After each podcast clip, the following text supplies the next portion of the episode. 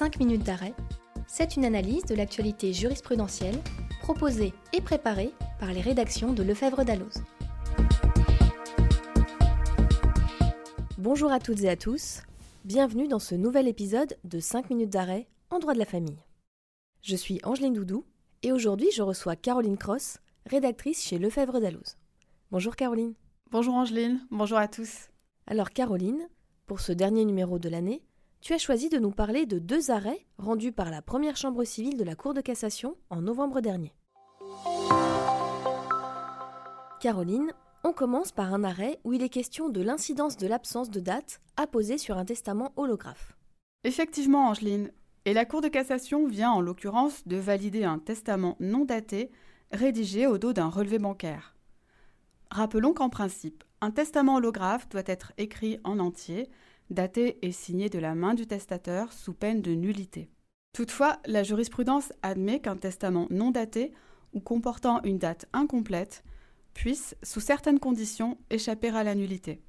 Cette démarche fait prévaloir la protection de la volonté du testateur sur le respect d'un formalisme strict. Dans notre affaire, la défunte avait rédigé son testament au verso de l'original d'un relevé de banque, donnant la valorisation d'une épargne au 31 mars 2014.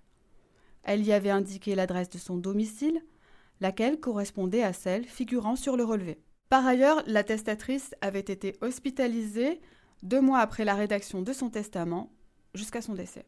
Au vu de ces deux éléments tirés du testament lui-même, corroborés par un élément extérieur à celui-ci, les juges estiment que le testament a été écrit entre ces deux dates.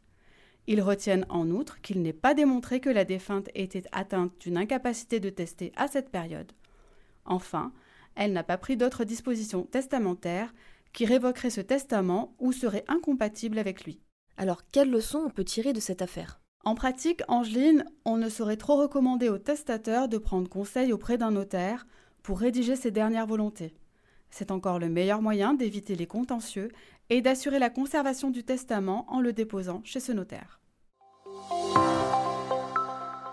On passe maintenant au deuxième arrêt en matière de partage judiciaire. On peut le résumer en une phrase. Notaire désigné et juge commissaire vont de pair lors des opérations de partage complexes. Alors, est-ce que c'est également vrai en cas d'opérations de partage moins complexes Faisons le point ensemble, Angeline, sur les différents intervenants susceptibles d'être convoqués. Dans les situations simples, le tribunal ordonne le partage sur le fondement de l'article 1361 du Code de procédure civile. Il a la faculté de désigner un notaire chargé seulement de dresser l'acte le constatant. Dans les situations plus complexes, la relation est triangulaire au terme de l'article 1364 du même code.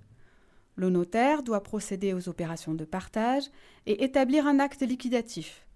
Le tribunal qui l'a désigné nomme également un juge commissaire chargé, lui, de surveiller les opérations et de contrer les éventuels blocages. Cette procédure se justifie par la complexité des opérations à laquelle se réfère expressément le texte et que le tribunal chargé du dossier apprécie souverainement. Cela ne signifie pas pour autant, et c'est là l'apport de l'arrêt, que le tribunal a la faculté de désigner un notaire sur ce fondement en refusant la nomination d'un juge commis, au motif quelque peu paradoxal que les opérations de liquidation-partage ne seraient pas assez compliquées. Lorsque les juges du fond choisissent une telle procédure, celle-ci est applicable pour le tout et non à la carte.